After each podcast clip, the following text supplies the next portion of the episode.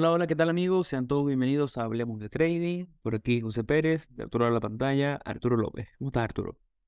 Hola José, ¿cómo estás? Eh, bienvenidos a todos a otro episodio de Hablemos de Trading.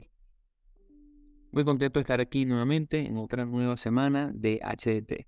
Una semana un poquito, con bastante turbulencia en los mercados. Para, para todos los que nos escuchan, que seguramente están bastante activos en los mercados, bueno, tuvimos una semana eh, un poco difícil donde se vio el cambio, tuvimos un par de eventos que, son la principal motivación de este episodio, ya que hoy hemos decidido eh, interrumpir a lo mejor lo que veníamos pensando hacer para hacer un poquito de análisis de mercado y hablar sobre lo que ocurrió esta semana, porque bueno, estoy seguro que han visto cómo cayeron los índices, cómo cayeron, al, bueno, el sector tecnología cayó bastante, el sector bancario principalmente, por par de, de, de cosas que sucedieron en la semana y bueno, estaremos hablando un poquito sobre eso. No, bueno, buenísimo. Sí, mapping. La idea, la idea es realmente, eh, o sea, y de ahí viene como que, ojo, igual, antes de comenzar, vamos a hacernos publicidad. Eh, nosotros nos encontramos en Instagram como hablemos.de.trading, en Twitter como hablemos trading, nuestro correo electrónico correo.hdt.gmail.com, nuestro canal de YouTube, Hablemos de Trading, y que nos pueden conseguir eh, hay un link en el perfil de Instagram donde pueden ver todo, o sea, los va a direccionar a todas las plataformas digitales donde nos encontramos, incluyendo el newsletter semanal que estamos sacando semana a semana. Ahora, ya, ya con esa introducción, bueno, eh, claro, lo que pasa es que esta, esta semana han ocurrido, han ocurrido varios eventos en el, en el mercado y yo creo que lo, lo interesante o lo más importante fue, bueno, justamente la noticia que ocurrió el día viernes, eh, sobre el banco de Silicon Valley.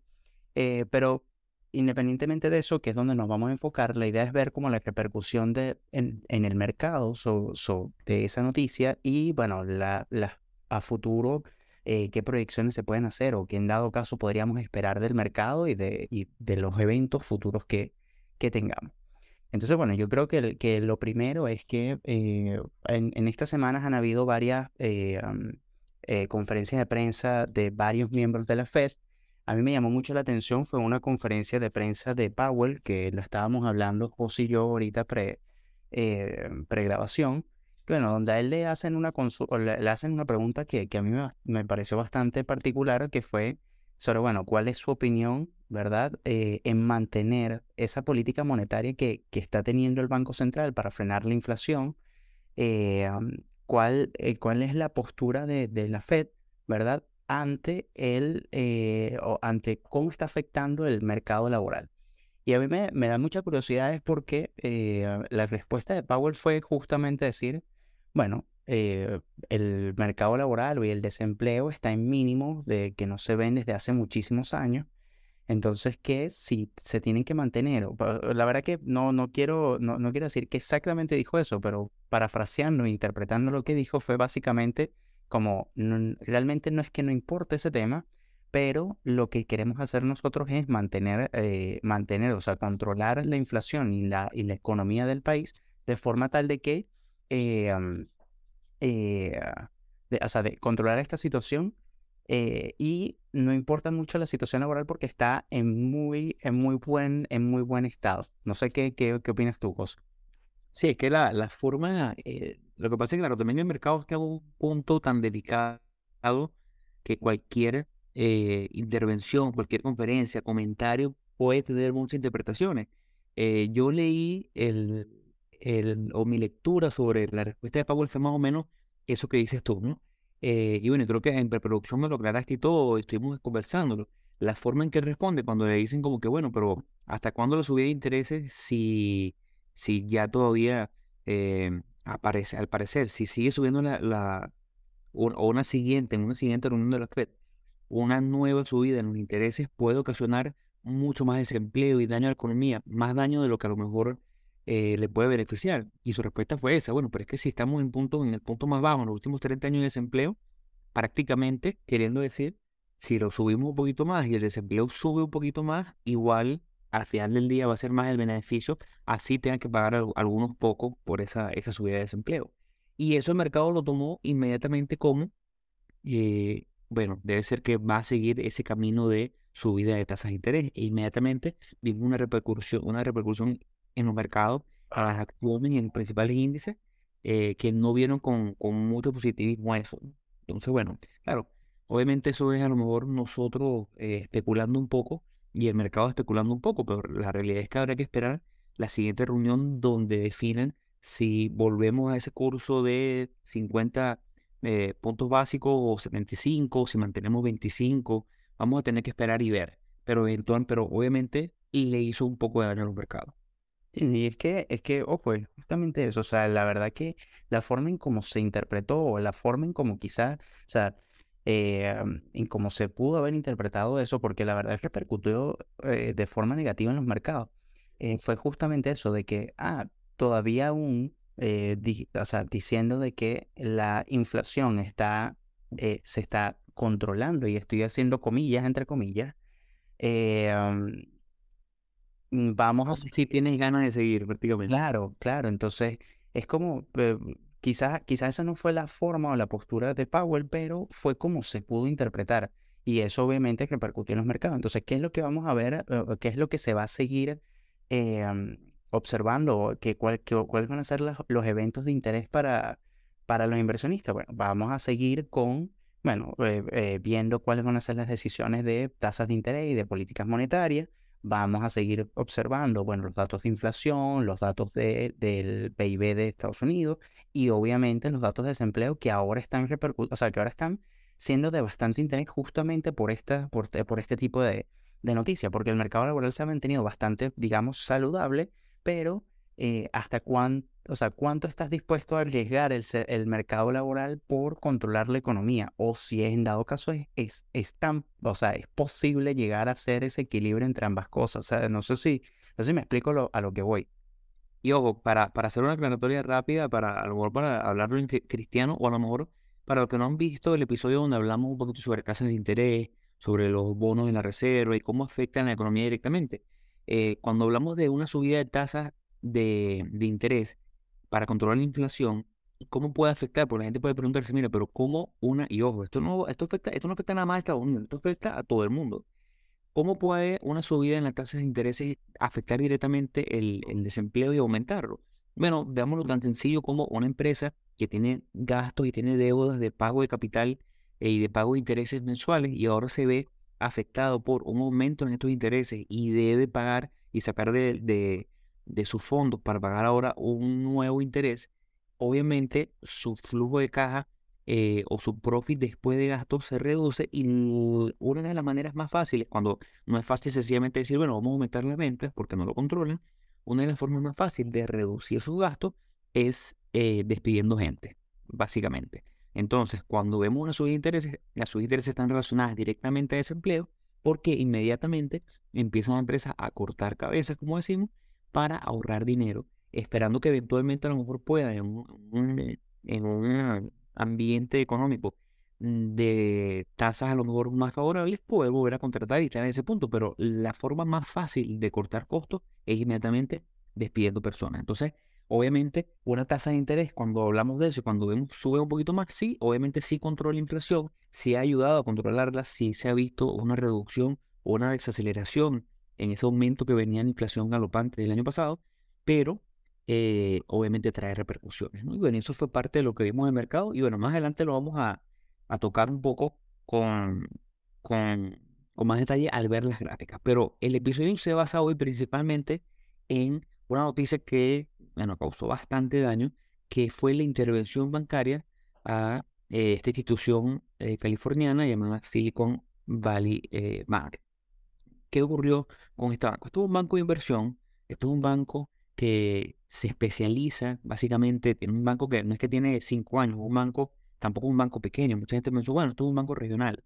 No, la realidad es que el banco se dio este pánico bancario porque empezaron a limitar el retiro de depósitos de los ahorristas, eh, empezaron a circular videos de la gente fuera de las instituciones, de las sedes bancarias, tratando de retirar dinero, haciendo colas.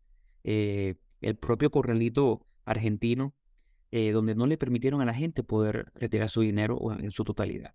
Este es un banco que tiene más de 40 años de historia, que se especializa en esta área Silicon Valley, de tecnología, también tienen un, enfoque un poco hacia el sector eh, tecnológico y sector de, de salud. Entonces, bueno, básicamente ellos lo que hacen es, con el capital de los ahorristas, es prestarle dinero. Se ha enfocado muchísimo en compañías, estas que llaman startups, que son compañías eh, como lo fue en su momento eh, Uber, como lo fue Lyft, como lo fue Spotify, compañías que están naciendo, claro, estamos hablando hace 10, 15 años, y necesitan capital fresco para poder inyectárselo. Entonces, estos son considerados inversiones relativamente riesgosas porque lo inviertes en una compañía que todavía no tiene ganancia, eh, una compañía que está comenzando, que necesita quemar mucho dinero para llegar a esa frontera de, de, rentabilidad. Y esto es un banco que se enfocaba en eso. Ojo, esto no es un banco eh, que use el, papá y la mamá. Esto no es un banco, no es que no esté abierto a inversionistas o a, a depósitos de personas naturales, por así decirlo, pero está especializado en empresas, en individuos de mucho dinero. ¿Qué ocurrió con este banco? básicamente para resumirlo o para, de cierta forma, que ustedes entiendan cómo llegamos a este punto. El banco básicamente cayó en, eh, en una falta de liquidez, una insolvencia. Llegó un punto en el cual los activos depositados en el banco por los ahorristas no pudieron ser retirados porque el banco tiene menos liquidez disponible. Digamos que si el banco tenía 100 mil millones de dólares depositados que no tenía, tenía más de 200 mil millones de dólares de inversionistas eh, de personas que tenían su dinero depositado, de compañías que tenían su dinero depositado, eh, estas compañías intentaron hacer el retiro y se dieron cuenta que en los libros la compañía en vez de tener 200 mil millones, tiene menos de ese dinero, lo cual inmediatamente nos pone un desbalance o un balance negativo. Como los bancos, como cualquier banco, este banco no es excepción, ¿cómo ellos hacen dinero? Bueno, un banco agarra el dinero de los ahorristas, compra bonos de la Reserva Federal, bonos de 7, de 10 años, de 2 años, de 30 años, que generalmente son inversiones muy seguras, que dan una rentabilidad baja, pero a largo plazo y muy segura, rentabilidades de 2, de 3, de 5% al año. Eh, y ellos lo que hacen es que con ese excedente y con ese profit que están haciendo, ellos pueden prestarle eh, a, otros, a otras instituciones ese dinero para que ellos salgan a hacer negocio y traten de crecer. ¿Qué ocurrió? Esta empresa tiene un buen grueso de su capital en bonos en la Reserva Federal, principalmente el de 10 años, y el de 10 años en el último año ha caído 13%. Y si hablamos que es un bono que paga alrededor de 3.3% y ha caído 13%, inmediatamente eh, está en un balance negativo. Eso fue lo que ocurrió. Lamentablemente hay mucha gente que está perdiendo gran cantidad de dinero.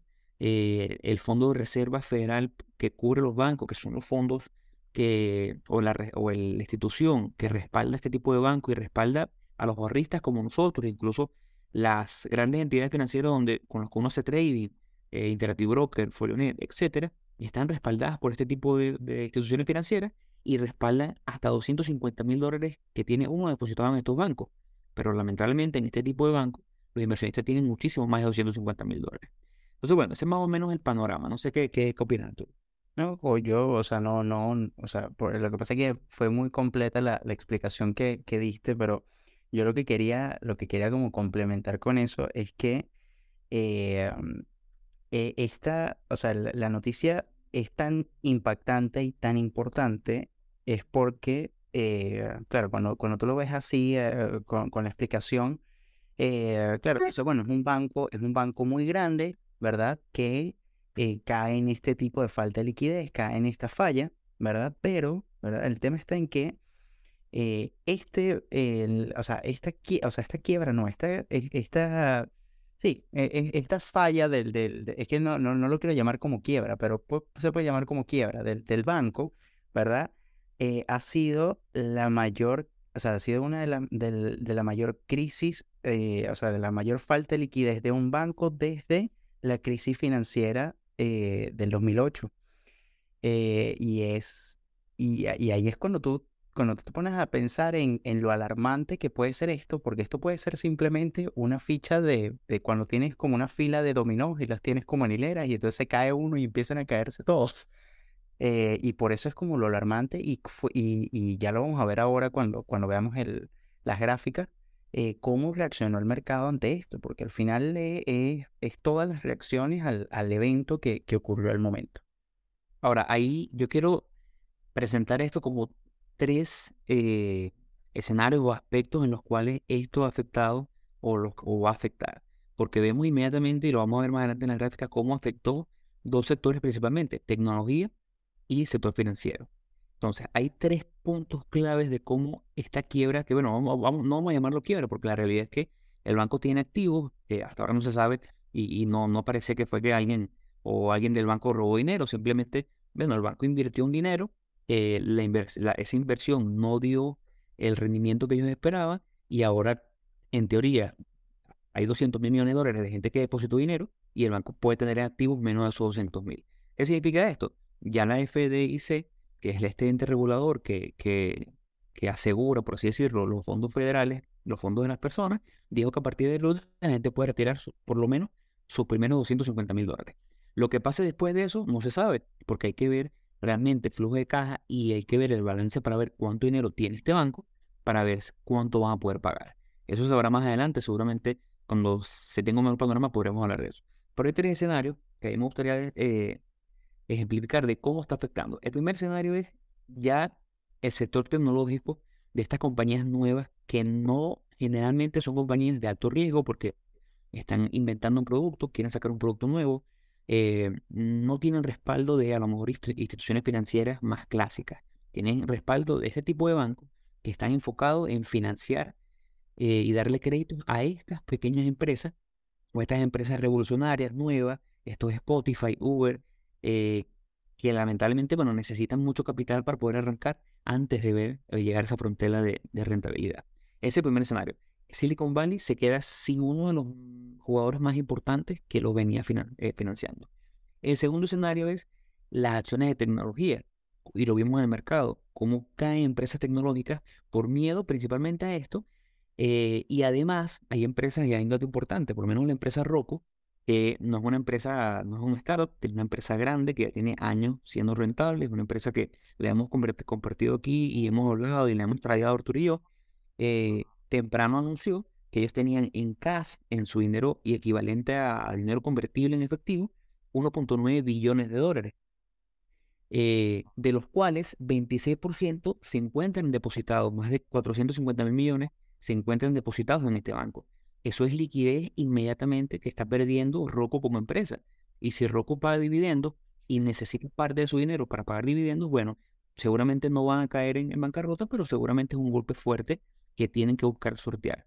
Así como hay otras empresas, una Roblox, eh, es una empresa que hemos visto aquí, hemos traído, también tiene aproximadamente 5% de su capital líquido depositado en esta empresa. Ya inmediatamente es un dinero que está bloqueado y que no van a poder retirar hasta que se resuelva eh, el proceso fiduciario que comenzó la FDIC.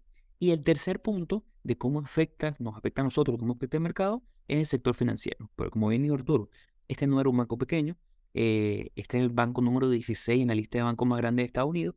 Y aparte, eh, es la segunda o tercera caída más grande eh, de un banco desde 2008, de la crisis financiera del año 2008. Entonces son tres escenarios que están afectando directamente y que lo vamos a ver ahora a continuación en pantalla. Y que crean, que crean pánico, porque al final yo creo que eso, es el tema de la incertidumbre que hay cuando tú ves una situación de este, de este estilo. Eh, y, yo creo que por eso es lo, alarmante y lo relevante de este evento. ¿Ves? Eso es como yo creo que lo más, lo más importante. Totalmente. Ve que aquí vemos en pantalla, confirmame si se ve en la pantalla. Sí, se ve el SPY. Mira, aquí tenemos esta pantalla lo que fue, esto salió en el último newsletter que estamos sacando semanalmente, ese análisis de cómo veíamos, cómo vemos el mercado, eh, donde veíamos con relativamente buenos ojos el tema de que el, S&P 500, eh, que es este índice que, que, engloba las 500 empresas más grandes de, de, bueno, como dato curioso, son en realidad, se llama SP500, pero hay 502 empresas. Es un dato curioso. Eh, lo veíamos con buenos ojos porque, bueno, venía consolidando, venía eh, cada vez con una reducción en volatilidad, pero sí dijimos en el, en el newsletter que al acercarnos al vértice de este, de este triángulo que viene formando, con esta línea de tendencia ascendente y esta línea, si queríamos permanecer alcista, deberíamos romper por encima, buscando testear el nivel de los 4150. Lo que terminó ocurriendo es una caída eh, bastante pronunciada y con bastante volumen, que es lo que, lo que nos llama siempre bastante la atención. Una de las cosas que, que queremos ver siempre cuando hay un rompimiento, o sea la baja, vemos este rompimiento con bastante fuerza y bastante volumen. El precio cayó producto de tanto la conferencia y la pregunta esta que le hicieron a Power, que ya, que ya lo hablamos al principio, así como eh, el efecto, este efecto dominó que tuvo eh, esta intervención al barco Silicon Valley. Sí, Nancy, a mí, a mí lo que me llama mucho la atención de, de la Standard Poor's es justamente eso. O sea, de que el rompimiento de la línea de tendencia ocurrió el día anterior de la noticia Silicon Valley, pero se confirma ese rompimiento es justamente con esa, con esa vela que se ve el día viernes. Y, y, no solamente eso, sino fíjense el volumen y fíjense la cantidad de activos que se, o sea, el interés que hay sobre, sobre, el, sobre el índice, justamente por eh, la noticia, por la... Ojo, igual, independientemente de eso, fíjense que la vela, si no es... Eh, si no es una vela, o sea, no, no, es una vela de indecisión ni nada por el estilo, o sea, no tiene un patrón de vela definido, eh, pero fíjate que, y, me parece curioso, que igual la cola inferior, o sea, la sombra inferior de la vela, también es un poco pronunciada, o sea, igual, independientemente de la caída que ocurrió, intentó a final del, a final del mercado recuperar y bueno, terminó cerrando igual negativa, pero eh, me llama la atención porque eh, para ser tan, digamos, tan caótica o tan, o tan fuerte la noticia de, de, este evento, eh, quizás hubiésemos visto una vela un poquito más fuerte, o sea, como la del día anterior, como la, como la del día jueves. de esa forma y con ese volumen, quizás hubiese sido como un peor escenario o algo un poquito más negativo. No sé si me, si me explico. Pero igual, igual, lo más relevante acá es ese rompimiento de esa línea de tendencia que vemos ahí alcista, que ya lo que está haciendo es, bueno, está, estamos perdiendo ese momentum que llevábamos de esa tendencia, bueno, esa, digamos, tendencia alcista. Estoy otra vez haciendo comillas acá, pero nadie me está viendo.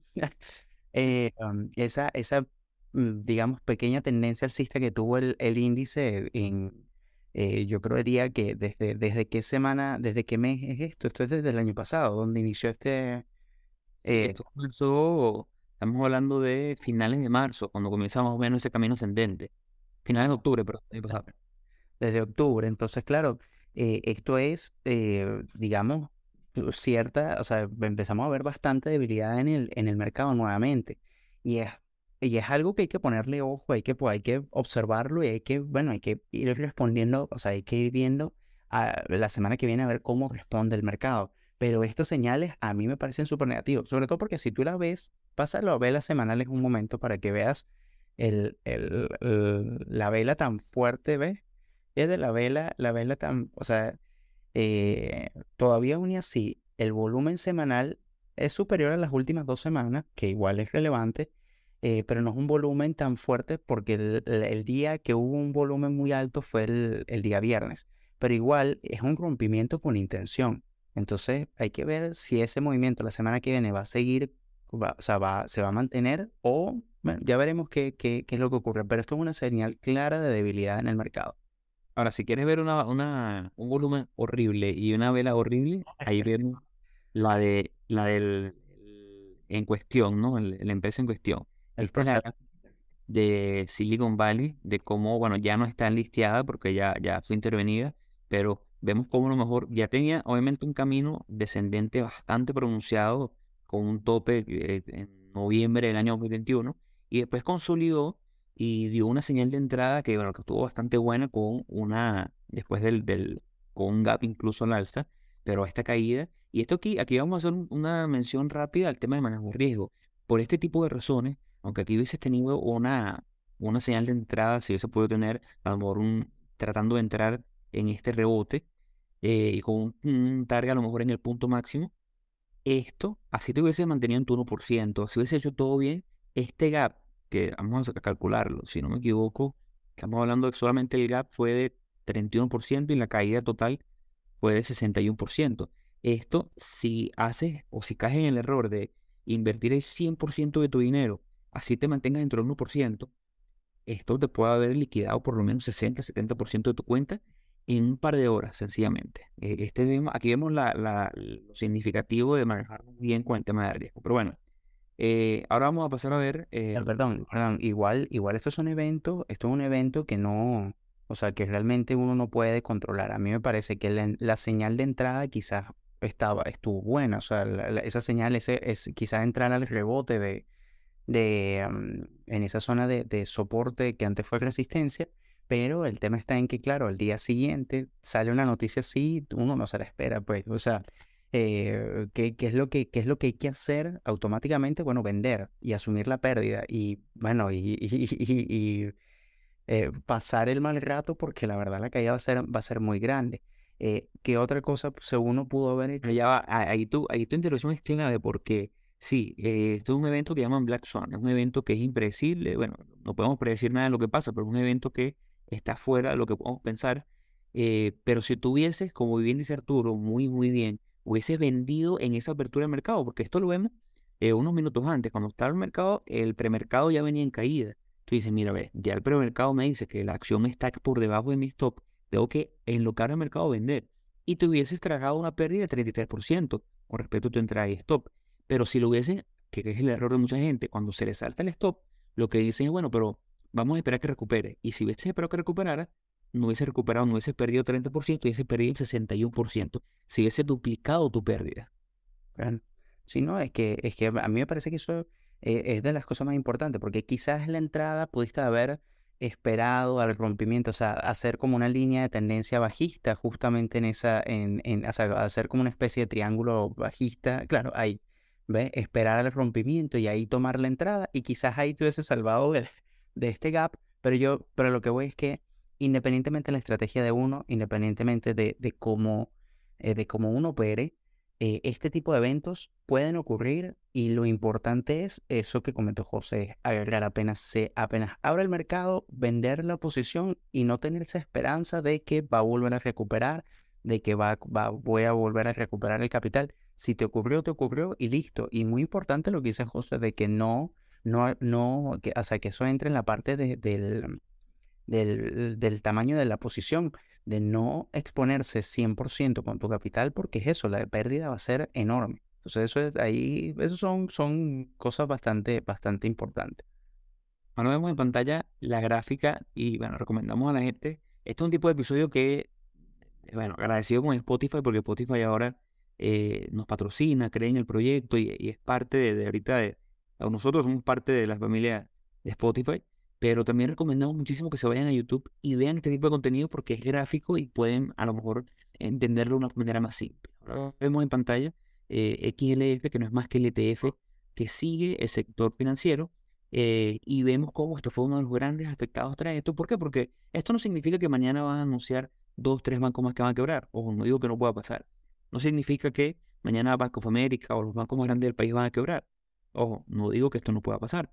Pero Obviamente hay un miedo, obviamente eh, instituciones financieras más pequeñas, el Banco Estados Unidos un país que se regula, pero aunque eh, está lleno de bancos regionales. Independientemente de los bancos principales a nivel nacional, hay muchos estados que tienen sus bancos regionales, bancos relativamente grandes, que sirven a localidades.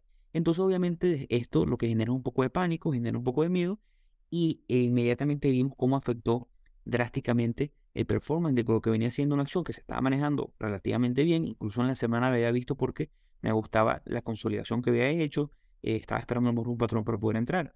Lo que vimos fue como eh, a finales de febrero tuvo una caída y rompió la línea alcista. Esto inmediatamente eh, me aleja a mí de querer comprar esta acción, pero después vemos cómo tras la noticia de, de Silicon Valley Bank realmente cayó y cayó considerablemente, mucho más que eh, a lo mejor SPY, que los cubos, etc. Una caída de 7.71% eh, en solo tres días, que es bastante considerable. Em, a, mí lo, que me llama la atención, y y quiero, y quiero como explicarlo un poquito, eh, acá lo que estamos viendo es el ticket es XLF, que es el ETF que vamos a decir que representa el sector financiero. así igual que, que, el XLF, hay, hay varios ETF que, eh, por ejemplo, está el XLK, que es el que representa el sector tecnológico, eh, el XLC, que es el sector de comunicaciones, o sea, hay, eh, hay para, para todo, porque uno ve el mercado en el Standard Poor's, en el SPY, en el ETF, en el SPY, y ves el mercado global, pero si lo quieres ver por sectores, claro, ya lo puedes ver con estos, con estos ETF. Ahora, eh, lo, importante está justamente en cómo afectó esta noticia, no solamente al mercado en general, que ya lo vimos en el, en el SPY, sino también en, eh, eh, en el sector financiero. Y fíjense la, la, caída tan grande que, o sea, que, que hubo, ¿verdad?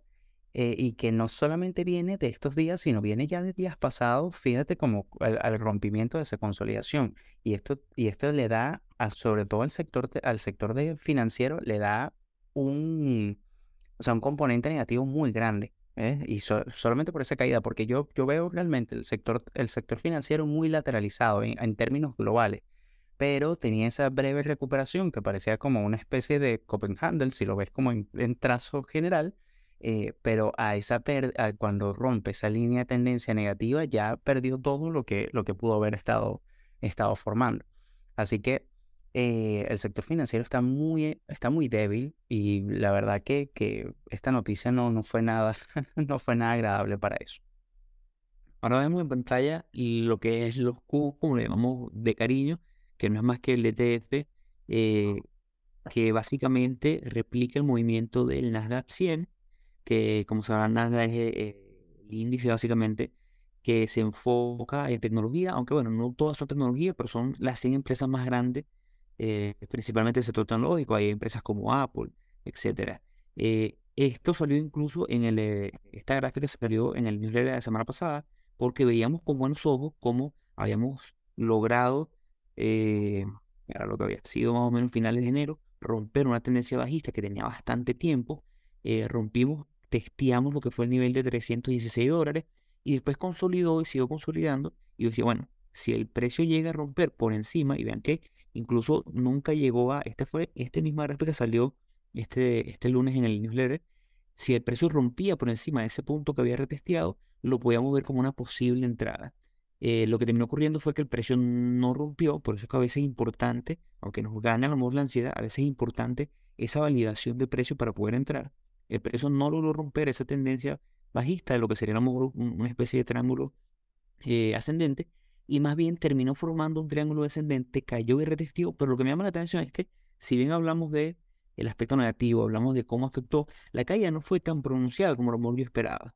Ahora, no significa que voy a seguir mañana corriendo a comprarlo, más bien ahora quiero ver cómo comienza, cómo arranca el mercado la semana que viene, porque lo que me interesaría ahorita ver sería un rompimiento a la baja de esta línea de 288 con un posible retesteo para a lo mejor sortear y quién sabe a lo mejor probar niveles como 279, 270 o los niveles más bajos de finales del año pasado alrededor de los 260.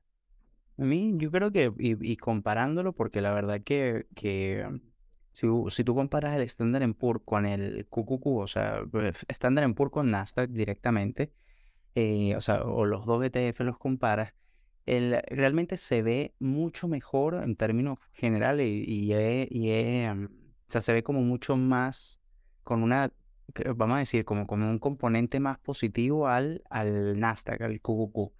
Eh, sobre todo porque fíjate que es lo que tú dices, es, la, es las zonas de, o sea, las zonas importantes de precio que no está rompiendo en este caso el QQQ que sí el estándar en PUR rompió, porque la línea de tendencia alcista que lleva a ver una zona muy importante. Aquí ahora, esta zona donde está justamente esa zona de soporte que, que tú dibujaste, que está alrededor de los 290 eh, dólares, es una zona clave que si en dado caso la rompe, bueno, está, está espectacular esa, o sea, es proponer esa, esa operación porque justamente podemos ver una continuación de la caída bajista. Pero lo que sí me llama la atención es que el precio se mantuvo y respetó o, ha respetado hasta ahora, hasta el cierre del mercado, esa zona de soporte, porque le intentó romper, recuperó y cerró, cerró justo sobre la zona, o sea, no, pero cerró en la zona, o sea, no hubo como un rompimiento de la zona, como se pudo ver en el Standard Poor's.